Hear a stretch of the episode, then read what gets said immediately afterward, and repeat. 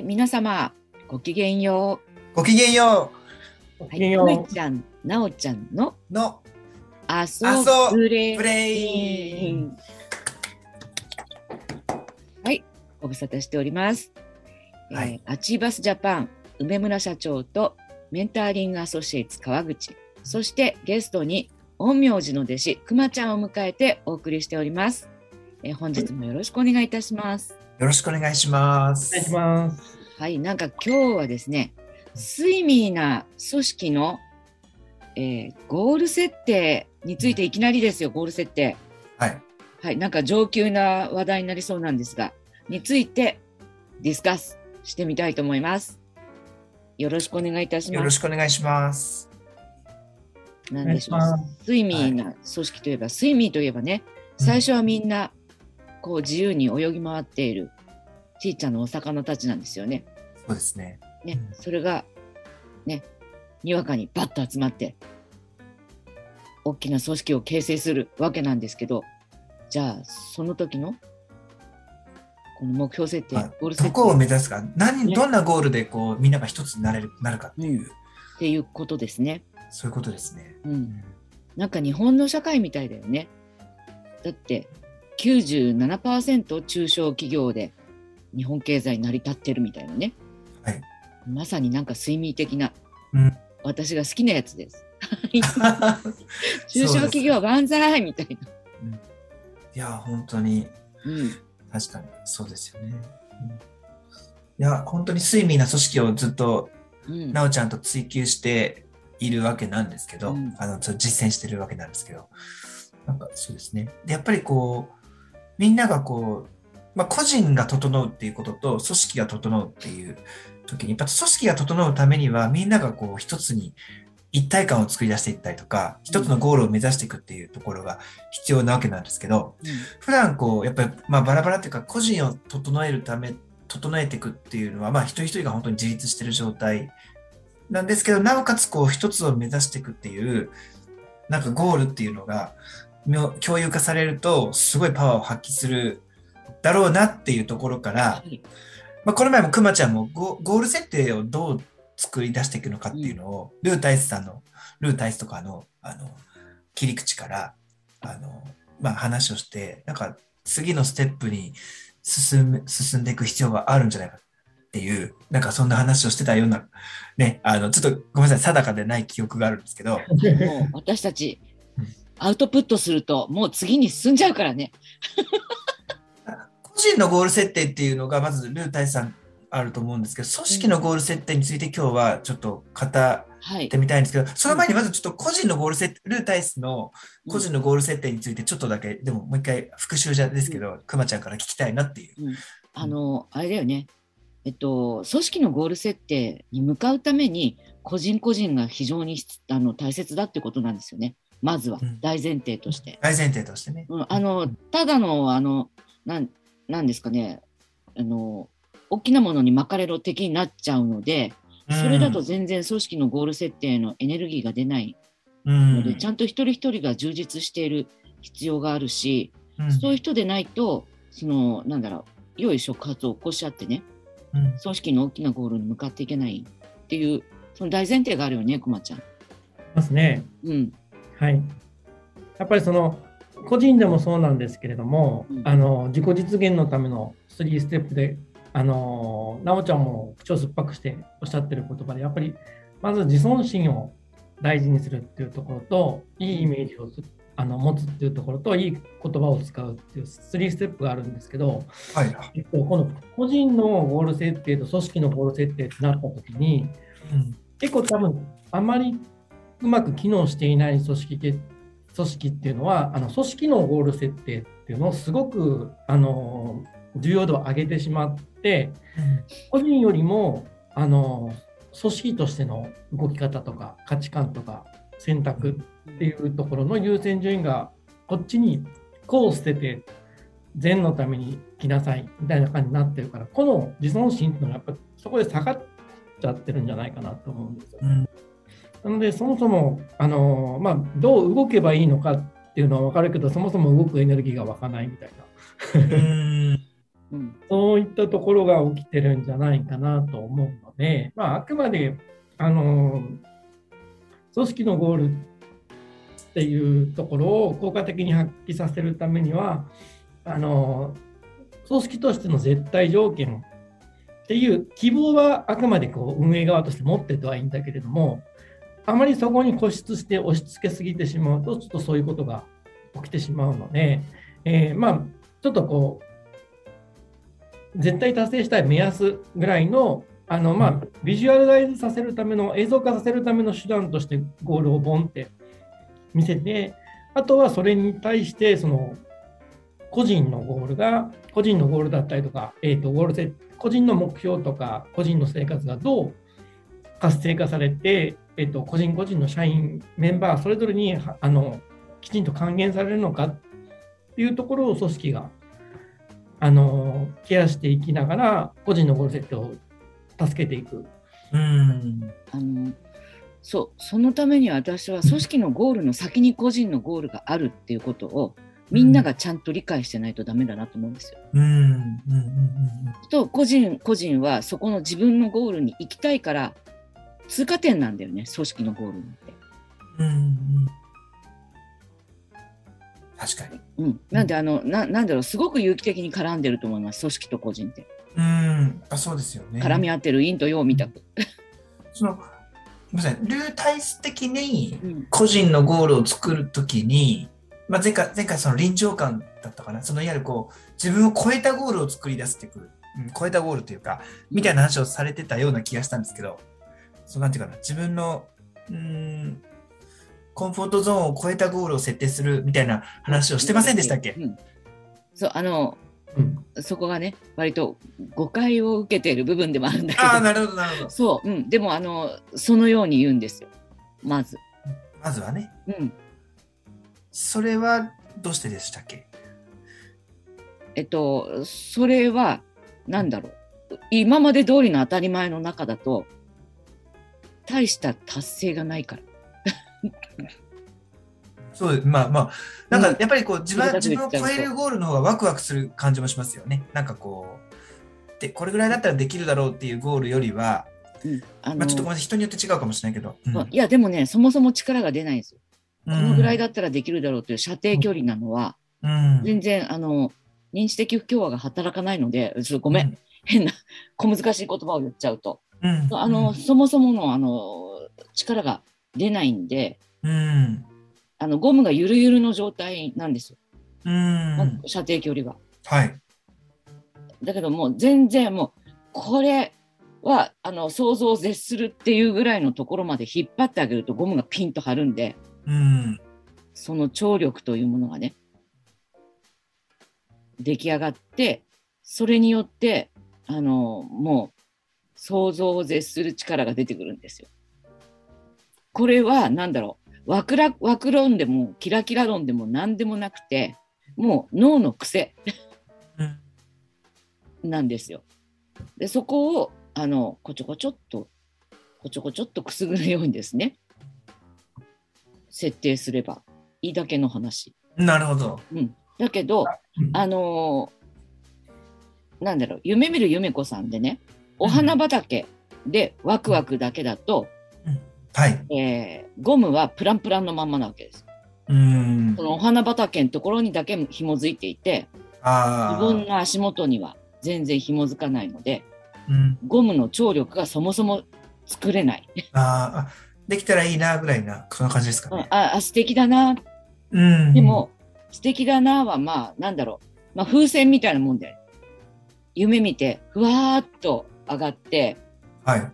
あの糸切れ風船のようにふわーっとどっか行っちゃうから、あどっか行っちゃったってなるし、はいまあどっか軒下に突っかかったらもうそれで終わりみたいなねしぼんでいくみたいな。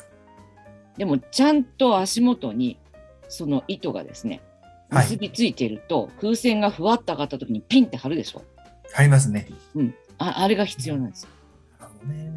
だからちゃんと今の自分っていうものをすごく深く広い意味でうん。ちゃんと、あのー把握している受け入れていないとその足元にこの糸がきちんとあの結びつけられない。なるほど。うん、あの私ダメとかね、うんここが嫌いみたいなことで、こう、なんだろう、逡巡していると、うん。うん、ここに結びつけようっていうふうにできないので、はい。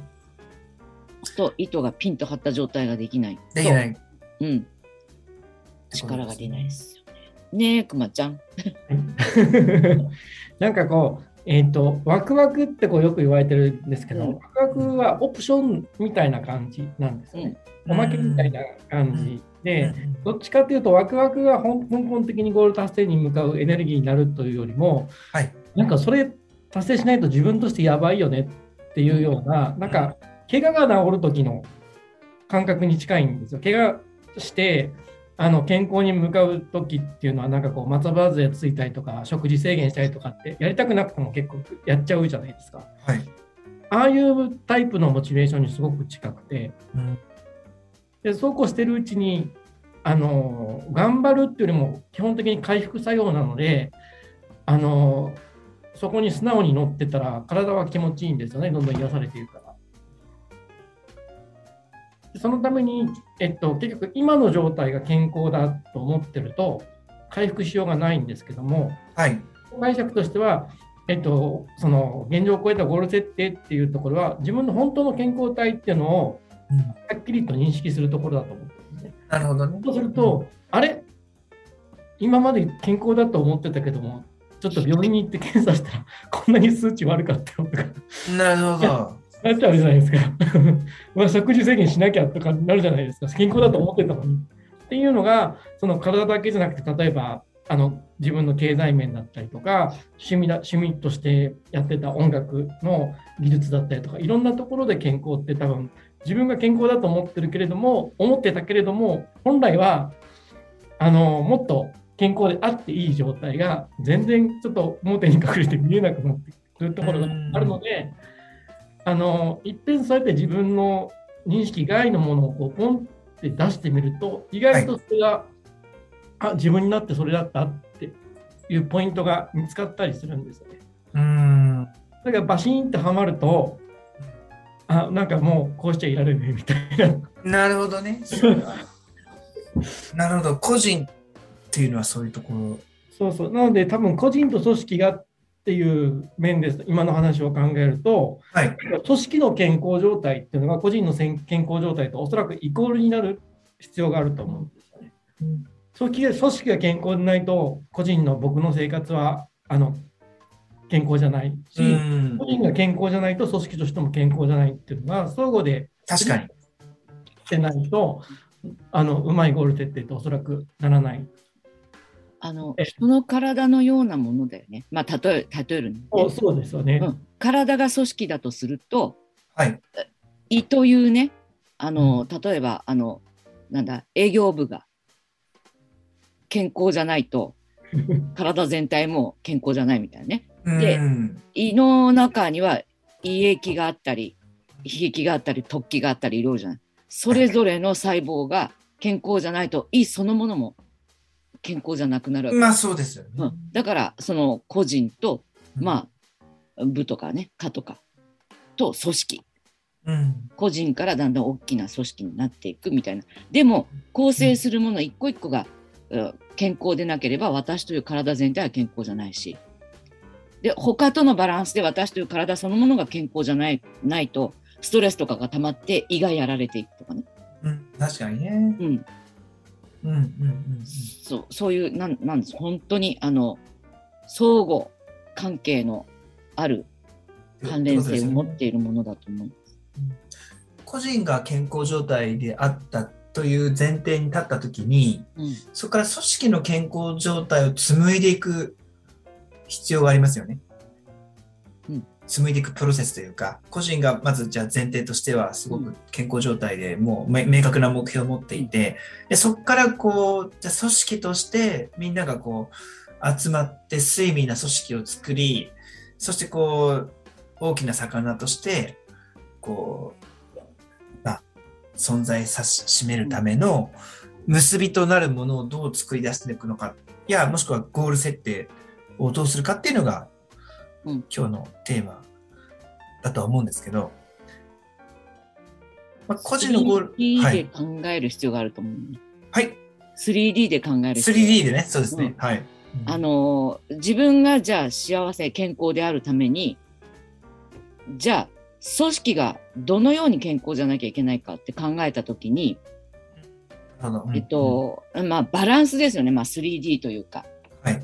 じゃあ,、うんあの全部のバランスとって組織が健康であるためにどうどうであるかってことですよね。あの自分一人が給料もらってればいいじゃないわけじゃないですか。そういうことですね。うん、給料をもらえる組織体になってないといけないしそのためには例えばその組織があの地域の中でどんなどんな組織であるのかとかねじゃあもっと大きく国がどうじゃなかったら組織がそれなり成立しないのかとかっていうことをうん。あの、まあ、そういう意味で 3D というのかなで考えていく必要があるんですよ。それを、やっぱりこうさ、一匹一匹が、うん、なんか感じ取る必要があるのかな。睡眠な組織の人たちが。ですよね。自分事として、じゃあ自分がこの組織でやっていくときに、組織という大きな枠組みの中でどうなのか、組織という大きな枠組みがさらに大きな枠組みの中でどうなのか、どうバランス取ってるのかっていうことを全部自分にもつながることなので、そこをきちんとつなが、つなげて考えられないと、成立しないんじゃないかなってやっぱり。指示、いわゆるこう、まあ、一人のリーダーがこう、こうしようって言ってみんながそれに従う。これも大事だと思うんですけど、それだけだと睡眠にはならないかな。その伝達が遅れた人たちが、やっぱりこう、遅くなっちゃう。一つ一体感っていうのは作り出せないから、やっぱりみんながこう、こういう水の変化を感じてたりとか、あの、まあ場所によっても違うと思うし、なんかこう、環境の変化を感じながらみんなで一つを作り出して紡いでいこうっていう、なんかそういう感覚的な感度がやっぱみんな高い必要がうんあるんじゃないかなっていう感じはするんですよね。きちんと意思を持ってないとダメですよね。ここに進もうっていう、そうです一人ね。一人が。そう。うんそのここに進もうっていうのがこう、まあ、みんなさんが目標、まあ、個人の目標を持った時にちゃんと一つに紡がれていくうん、プロセスっていうのがなんかすごい大切なのかなって。そう。でここに進もう。これが私の幸せってはそれは人それぞれなんだけど、うん。じゃあこの組織の中でそれを実現していくために、うん。じゃあ組織はどうあるあるあらなねばねはい。それが実現できないのかっていうことになってくるんで、すごく私事になってくるんだよね。あの私事ってなんなんつうの？あの、うーん。うん自分勝手な私事じゃなくてうん。うん。うん。私が自発的にっていう自律的に一人一人が自律的である自律的に考える必要っていうのがあると思そこにいる仲間たちみんなが、う。うんまあ、自分だけじゃなくて充実するためには、うん。組織はどこに向かうべきなのかっていうのをみんなが感じ取りながらお互いがどう感じてるかってことも含めて感じ取っていった時にここだよねみたいなゴールが生まれてくるのかもしれないし、うーん。なんかあのーえっと一人一人のえっとそのあここに行きたいので組織こうこうなってほしいっていうのを触発するためには組織そのものがここの世界を作るっていう決意がないとダメだと思うんですよね。組織そのものが決意を持ってうん、つまり代表者がってことになりますけれども、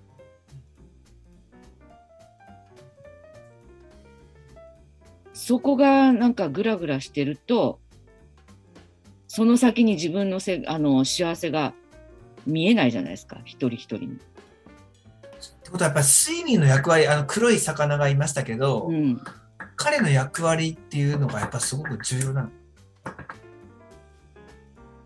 うん、あの、まあ、トップの役割はすごい重要だと思います。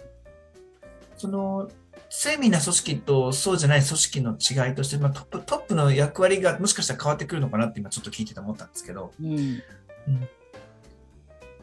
あのスイミ君、まあ、黒い魚は何をどこに集中する必要があるんですかね？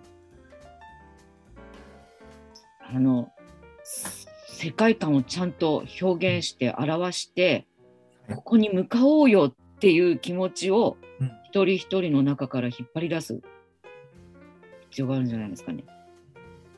向かおう、だからあの、こっちに向かうよ、ついてこいっていう、そんなエネルギーは必要なんですけど、エネルギーを見せることは必要なんですけど、うん。実際にこのついてこなきゃダメとかっていうんではなくてもうあのそのエネルギーを感じに魅力を感じて周りの人が自分も触発されてうん。そのエネルギー出していくそうの,、んね、その一人一人の力を発揮していくっていう自然に。自然にね。うん なんか思うのが、その赤いお魚たちと黒いお魚たちと、でまあ、色は違うんですけども、うんまあ、先に黒いお魚の、あの睡眠。ー、睡眠が、あのーなんだろう、多分僕はこういう、あのー世界が、海が良くて、こういうものが食べたくて、で、こういう時間で過ごしてたら幸せなんだよねって思ってたことがあると思うんですね。それが、シュってサメが来たことによって、ちょっと脅かされるかもしれない。で、僕だけじゃダメなんだっていう時に、似たような世界観を持ってる仲間たちが、はい。まあ、あの話の中ではたまたまそこにいたと思うんですけども、現実社会の中ではもっとあの乱立してるとは思うんですが、ぐちゃぐちゃの中で。うん。その中で、こういう世界がいい、僕はこうしたいです。そしてそのためには、僕は曲げずに生きていこうと思いますっていうと、あ、その世界いいね。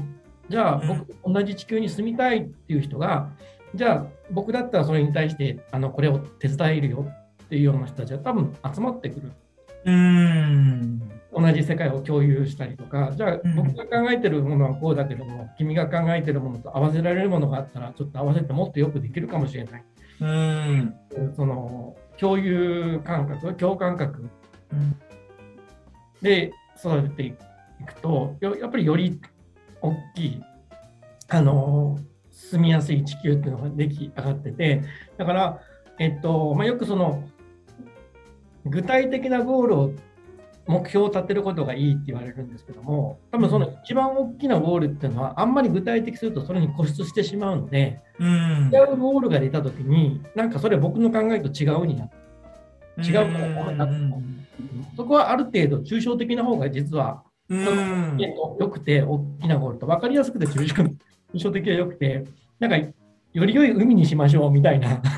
あ 方が、なんかね、感覚、あいいいいとこなんだなっていう雰囲気は伝わるし、あのちょっと柔軟に対応できるので、なんかそのね、あのその部分でこう折り合いつけていきながら、そのある程度、抽象的でもありながら、ポイントうん。ここは具体的でイメージ、あのイメージしやすいっていう意味で、その具体的なところをうんうん。使っ目的と目標をちゃんと使い分けた方がいいんですよ。そうそうそう。うんそうすることによって、あの睡眠の中の世界では、多分赤い人たちが、だあの中にはサメ側に回ってもよかったと思うんですよ。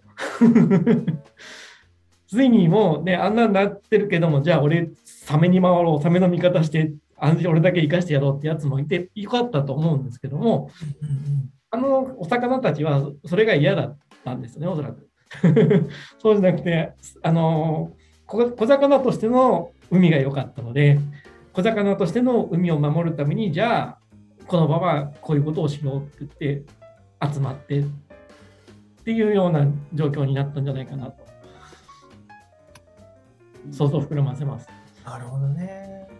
なんかさっきくまちゃんが言ったそのお互いどう感じてるかを感じ合って、まあ、その世界観を抽象度の高い世界観を伝えると同時にこうお互いのことをやっぱちょっと理解したりとか感じと感じ取ったりとかそういうプロセスもなんか必要な感じがしますね。なんかねうんでそんなことがあるから普段からそれをやってるから、まあ、あの物語ではあのもう持ち場を守れみたいなことになったけどもあの普段からお互いのことを分かっているとパッとこうサメサメっていうかマグロが来た時に一つになれるようなあの動きができるっていうか。うん。役割分担っていうのはそれぞれの持ち場を守るっていうことだけ分かっていれば、勝手にこう、あなたはこう、前のたてがみをやりましょうとか、そういう話じゃなくて、役割っていうのもその瞬間瞬間、あ、今自分がこれだなっていうふうに分かる、分かるというか、お互いのことが分かってれば、うん。みたいな感覚で動けると、すごい柔軟な組織にはなりますよね。はい。うんあのそう実はブレインフルネスで PDCA じゃなくてウーダループにしようっていう話をよくしてるんですけどああ、はいはいはい。あのこれアメリカ空軍のジョン・ポイト大佐がはい。提唱したあの、やり方なんですけどはい。オブザーブオリエントえっ、と decide でえっ、と act だっけ、うん。だから PDCA の前に観察しようよなんですよね。うん、 observe。ob serve。で、あの、カッチカチなプランではなくて、 orient、方向性を決めようよ、みたいな。うんうんうんうん。うん。なるほどね。だからこあ、これの方向性を決めるのをすごくこう明確にやっていくとしたら、プランになっていくと思うんですよ、長期的なね。うんじゃ。なくてもう、今すぐ、マグロ来た、さあどうするっていう時に、 OODA ループなんですよ。うん observe、orient。で、よし、目になろうとかね。よし、尻尾になろうっていうのが decide で。うん。で、実際にバッと集まるのが act みたいなね。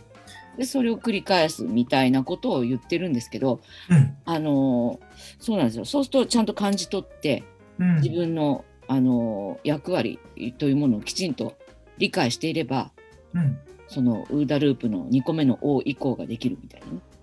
あの、うん。PDCA だとこう世の中の変化ってことを全然度外視して PDCA 作ったとしても、あの机の上だけでね、うん。あの本当にあのななんだか警察みたいなね、事件は机の上で起こっちゃうみたいになるわけですよね。そうですよね。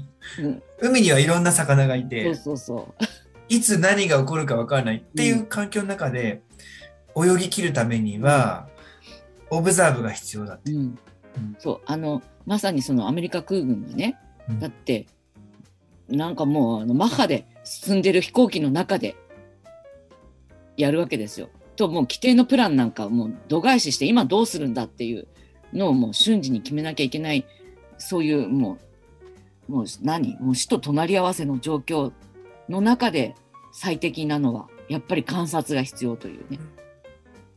なんかもしかしたら今この私たち3人も睡眠な組織やってるかもしれないですね。やってますよね。だってさ、台本一つ作らず、プランも一切なく、もう睡眠な組織のゴール設定っていうテーマのみ決まってますもんね。そうそうそう、本当それでこうお互いの話を聞きながらうん、話を紡いでますもんね。うんうん。全く、ね。全くです。全くですね。まあでもそう考えると、まあ、組織の中で睡眠な組織を作り出していくときに、やっぱり睡眠な組織ってどんな風に作り出していけるかっていうのを、なんかみんながディスカッションするのもいいかもしれないですね。なんか。うん、あの、本当腹割って話すっていうのはすごい大事だと思います。自分はこう思ってる。うんあなたはこう思ってる。じゃあ、組織としてどこに、どこ目指す、どれぐらいを目指したらいいんだろうねっていうのを、うん、なんかこう腹割って話していくっていうか、うん。それで必要とあらば本当にあのねあの経理的な計算もきちっと入れてうん。でもバランス取れて、うん、これならいけるよねっていう、うん、あるいはここ行かないとこれ無理だよねってなってくるわけじゃないですか。確かに。そそれありますよね。うん、経理とか、まあ、商品化いろんな全部の分野を集まって、ブレを集めて、あのじゃあどうやってここを生き生きていくか。うん、そうだから本当ふわっとしたゴールにしとくとそれができると思うんですよ。うん、確かに確かに。うん、あの、ね要はベクトルがいっぱいこうベクトルの幅が広がるからうん。一本の矢だけだとうん。ポキッと折れるわけですよなんか違う条件が来た瞬間に。こう自分ごとにできる人が少人数、マイノリティになあ少人数しか自分ごとにできない。とうんとかあの、うんなんでその具体的すぎてね折れていくとかああ。確かに確かに。うん変化に対応できないってなるかもしれないですね。で特にねもうこんなこんな時代だからねこんな時代だからね。ね変化もう対応できなかったらダメよね。多分そのかん感じ取る一ってネガティブな言い方するけど。いやいや、本当そうだと思う。うん。なんかこう最近組織の悩みとか聞くとやっぱりこうみんな受け身になって、まあ、うん。上司の指示待ちだとか、うん。意思決定が誰かしてくれないかなみたいなうん。感じ。だから一人一人が意思決定できるように感じ取って自律的にそしてこうみんなで作り出すっていう意識をかかもう持って感じてるだけであとはもうそうなっちゃうみたいなね、うん。うん、そういうことかもしれない。うん。なんか住んでる、あのー生息範囲っていうん。まあ、そういうのが多分広がっていくんだと思うんですね、組織だと。個人だと半径数十メートルの、あのー範囲でその魚たちは一個一個うん。動いていたかもしれないけども、えー、と同じ種族の魚になると、まあ、数十匹いるわけで数十匹が動ける範囲が広くなるじゃないですか。そうなってくると、数十メートルじゃなくて、あの一つの海域ぐらい大きくなってって、で、えっと、今までその数十メートルだけが暮らし良い、いい海であれば、他の水域に何か汚染があってようが、どうでもよかったところが、はい自分のその水域、生息水域が広がっていくと、例えば太平洋とかインド洋とか、あの大大西洋レベルが自分の住んでるところだっていうふうにあの住んでる地域が広がると隣のあのえーっとなんだろう、えー太平洋のすぐ横の例えばインド洋が汚染されてさ石油がこっちに流れてきてるみたいな情報が入った時にちょっと隣だから危ないっていう意識が生まれてくると思うんですよ。それが例えばもう地球全体の一つの海が自分の海だと思ってたらもう危ないどころじゃなくて自分の中のなんかもう怪我がししちゃってるからすぐに直しに行こうみたいな。おそらくそういった形で広がっていくと広がっていってるお話になってると思うのでうん例えばその睡眠組織としてのゴールをその個人で考えようってなった時にやっぱりその抽象度の高いあの広い範囲であの広い範囲でのその幸せな姿。うん。がどういうものなのかって一旦自分の中で定義をしてでそれが自分にきちんと返ってくる。うん。っていうところは多分みんな一度考えた方がいいと思って。じゃあそれをスイミー君が考えさせるような、うん。うんあテーマを出してそれをじゃあみんなで、まあ、考える、まあ、目標についてもね、うんでここだよねっていうのが決まったらもうそこ行くっていう。これがその面白いのが、多分その、えっ、と、企業ベースでいくと、なんか討論の場を設けて、じゃあ、こういう、そういった場について考えましょうって言って、初めてなんか思考とかがスタートするみたいなイメージなんですけども、はい。神経的に言うと、信頼関係がある仲間の中で、一人ポンと抜けたやつが出れば、みんなそいつを見ただけで、俺も俺もってなっちゃうんですよ、実際。うん。で全部、そうなんだ。うん、全部なんかこう、うん。あのなかったとしても、その人を見て、その人がやってる10のうちの1だけでもうん。キャッチして、あの動いたりとか、動いたりとが変わったりとか、また別の子はその、えっと、10のうちの別の部分の位置をキャッチして動いたりとか、で、ボンボンになってきたりするんですよ。なるほどね。あの、なんだろうな。えっと、コーチング会とかでもよく例に出されるのが、その水泳の日本の北島康介世代うんずっと北島康介の世代は水泳でメガネメが取りたかった弱小オリンあのチームだったんですけど、康介がポンって金メダル取った瞬間に、あいけるんだと思って、メダリストが続出しちゃってるっていう、なるほど。はいあるんですよ。うん。そういうことが結局、あの起きちゃうので、連動してる。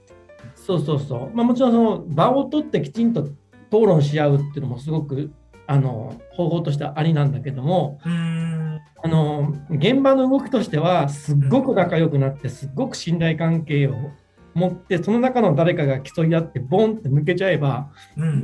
ボンってチームの底上げされちゃうっていう、なるほどね。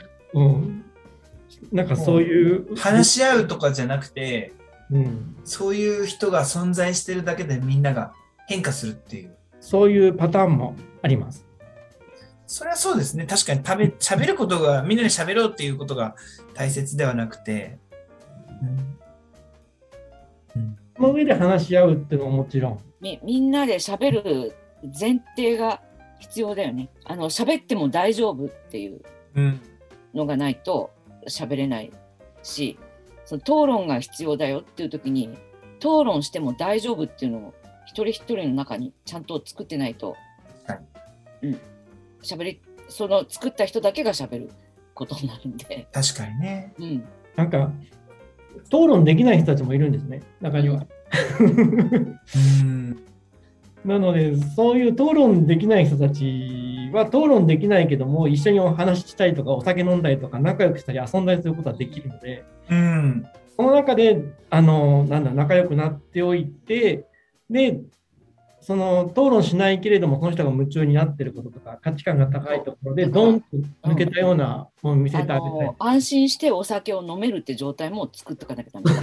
そうですね。うん。ちゃんとその場に入れるっていう状態。うんうんうん昔の、えっと、日本。うん。とか、日本というか、えっと、戦国武将たちとかって、もう荒くれ者ばっかり集めてた。うん。うんうんんですけれども、あのやっぱりその荒くれ者は討論できないんですよね。暴れるだけなんだよ戦うか酒飲むか男比べをするかみたいな話うんなので、まあなんだその中でこう酒飲んでお前いいやつだなみたいな感じになった時にちょっと腕比べをして勝つとうんあこいつについていこうみたいな。でその中でなんかその腕腕比べだけじゃなくてあのちゃんとあの日本全体のことを考えててみんな幸せになるようなことも持ってるんだなっていう人が一人出るとあこいつはあの全国を統一する殿様にふさわしいみたいなことを、うんえっと、本人も思うんだけど周りが思うんですよねやっぱり。であの信長様のために命を懸けても惜しくないみたいな感じに周りが周りがなっていく自分たちが勝手になっていくのでうん。そういうところが、うん。まあ、当時は戦争に向かって使っちゃったのでそこはちょっとまた別なんですけどもうちょっと現代らしくうん。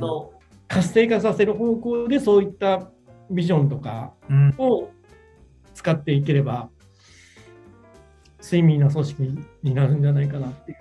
そうあの命かけますって 言えたのはやっぱり信長とかねうんがちゃんと世界を示したからなんだよね。これ、シーミな組織って、これ、もまたさらになんか深めていくと、うんまだまだちょっと深められそうですね。一回以上終わんないじゃないですか。うん本当ですね。じゃあまあ、はい次に何話すかね。確かに。うん、もう一回スイミーのなんか別のところを話してもいいかもしれない。そうですね。今度はじゃあ、マグロ視点で話しますか。マグロ。マグロど、どんなマグロになればいいんだ？なぜマグロはスイミーたちを襲おうと思ったのか。逃げてった。ああ。まあ、その視点もありますね。あと、そうね、睡眠な組織を作り出していくっていうところで。うんまあ、そもそも睡眠な組織がなぜいいのか、まあ、そんな話はしてますけどね。